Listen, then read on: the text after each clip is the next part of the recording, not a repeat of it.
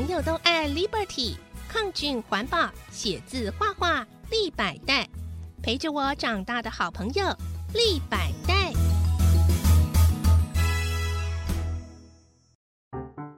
耳朵好想听故事，小青姐姐 in the house。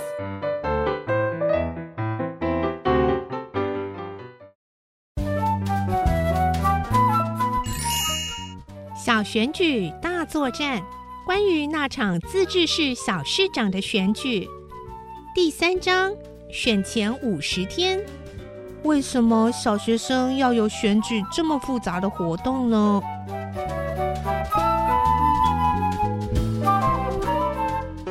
阿公，我代表我们四班参选小市长。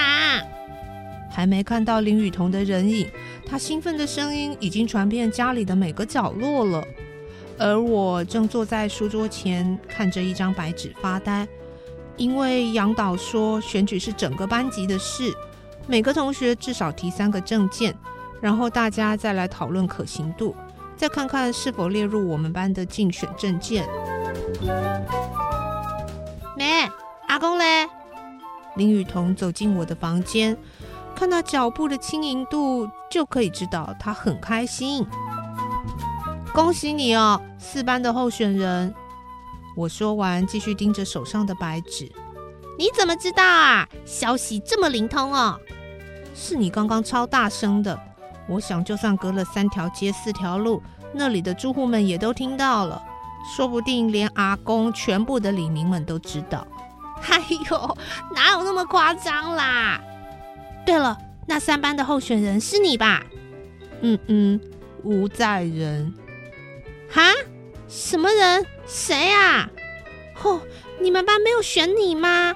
他们应该知道你林雨书是老里长的孙女，怎么可能没选你？一定是你这张脸跟个性的关系。阿妈常说你要多微笑，不要 get 塞宾，不然哦会没人缘，最后就变成边缘人。林雨桐，我转头瞪这个一直说风凉话的堂姐。明明阿妈只有要我多微笑，后面都是她自己加上去的。不过你没参选资格，不用太在意啦，干脆来帮我好了。我们邻家姐妹联手出击，什么小市长绝对手到擒来。姐，你这是在安慰我吗？没错啊，你考虑看看啊，来帮我。急性子的林雨桐才说一半，一只脚已经踏出我的房门。我先去找阿公喽。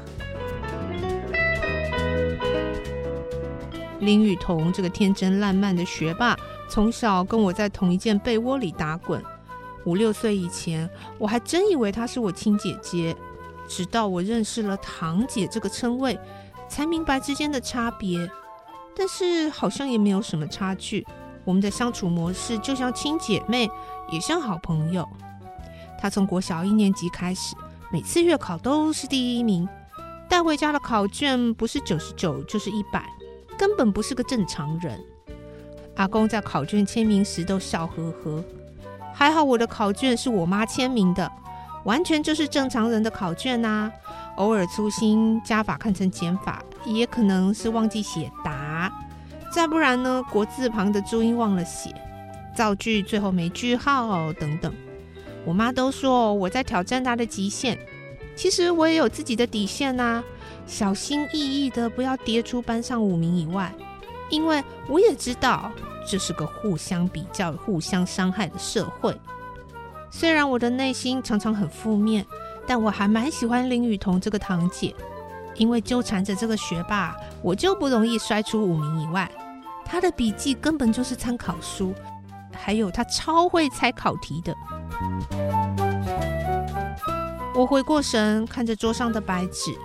关于证件这一大题，林雨桐这个学霸女会怎么写呢？我深吸一口气，啊，算了，写我自己想要的。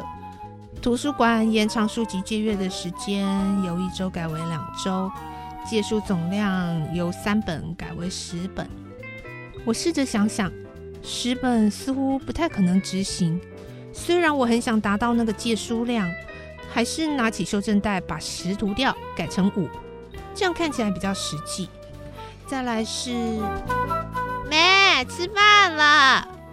林雨桐在餐桌前大喊，听他那个愉悦的音调，阿公一定坐在餐桌上了，也知道他是四班小市长的候选人。然后等我上了餐桌，阿公就会转头问我：“啊，你呢？”我就我用筷子戳着碗底，果然被问了。阿妈跟妈妈似乎停顿了一下手边的动作，也等着我回答。他就选民啊！你们这些做大人的也知道，梅最不爱选举的，怎么可能当候选人啦？到时候他连学校都不敢去了，怎么办？好了，专心吃饭呐！阿妈夹了一块肉给我，试图打个圆场。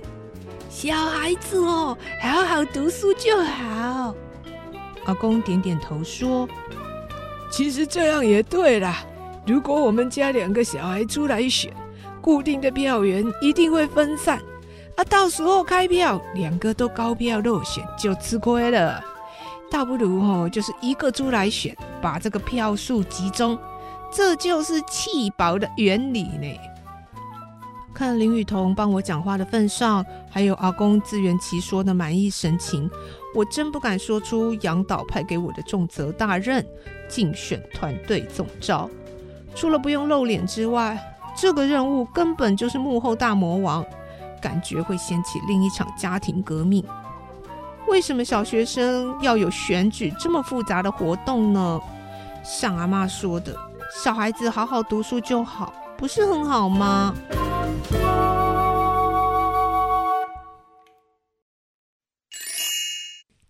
章选前四十九天，夹在两位候选人之间。杨导利用早自习的时间，跟全班讨论一下竞选证件。杨导拿着全班昨天交过去的提议，一边看一边问我：“每节下课时间都延长到二十分钟，每节下课，这有可能吗？”不可能！这次不只是吴在人，几乎全班都回答了。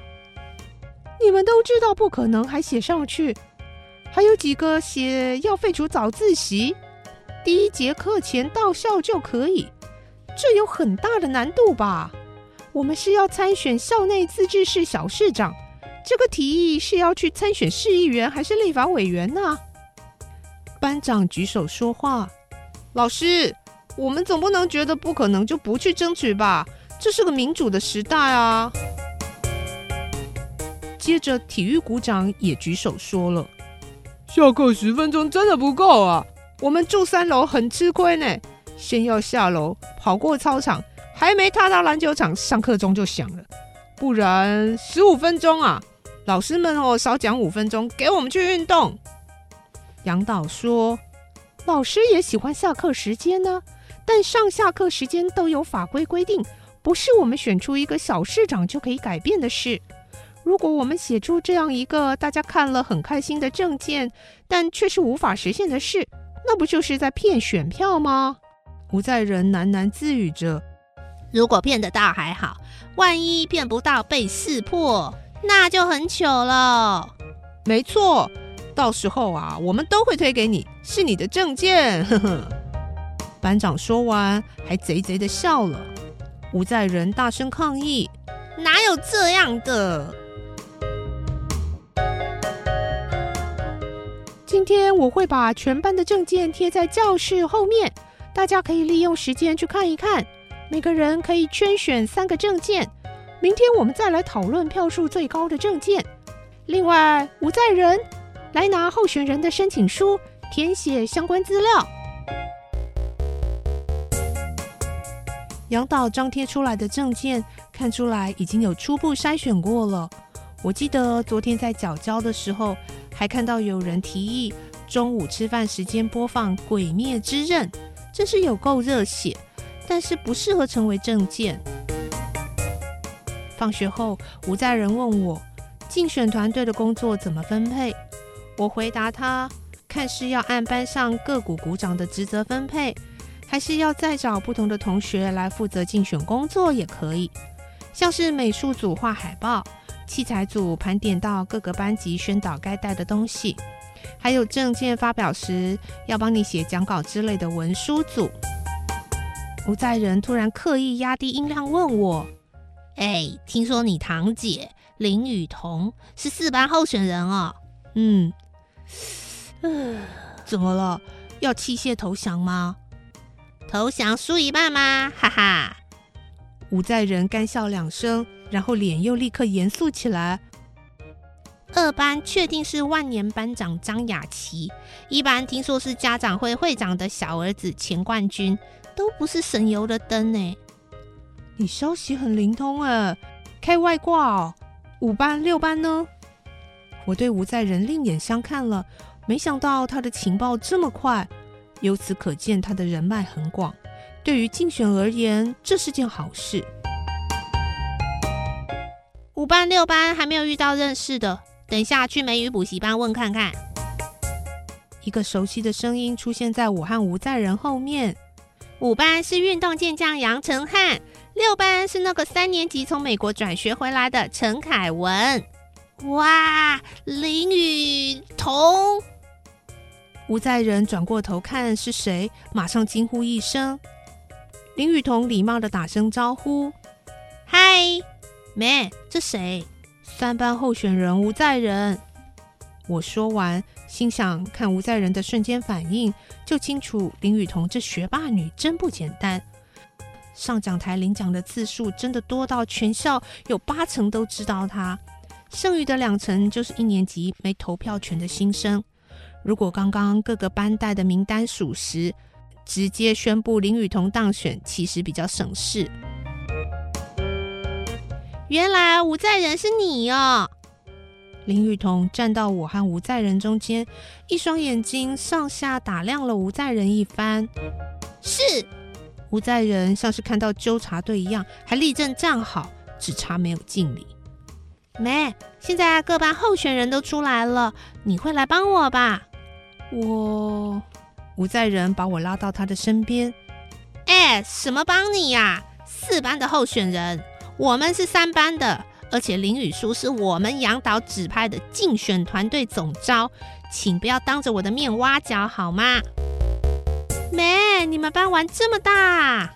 林雨桐一脸不解的问，又将我拉回他身边。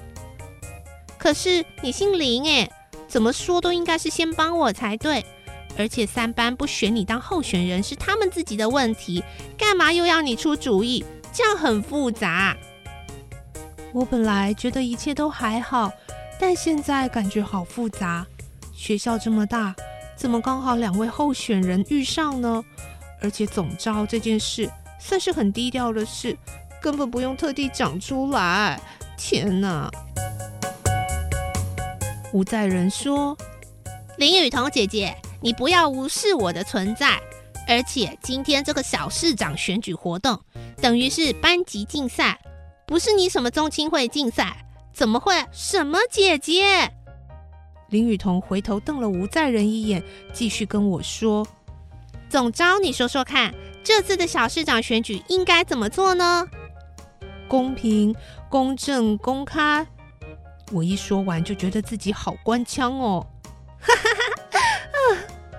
林雨桐大笑着挥手表示，他要先回家去了。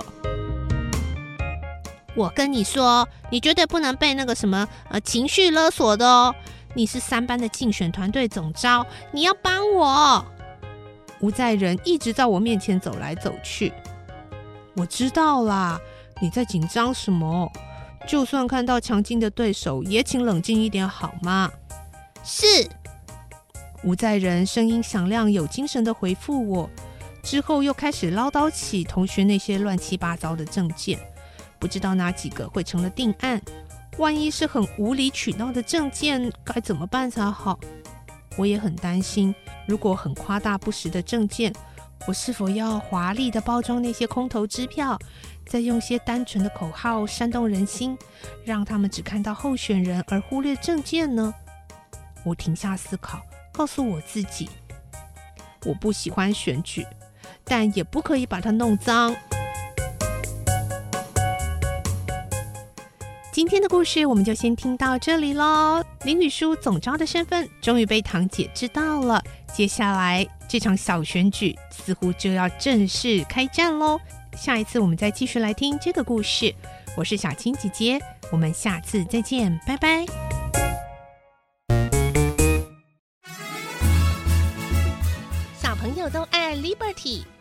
抗菌环保，写字画画立百代，陪着我长大的好朋友立百代。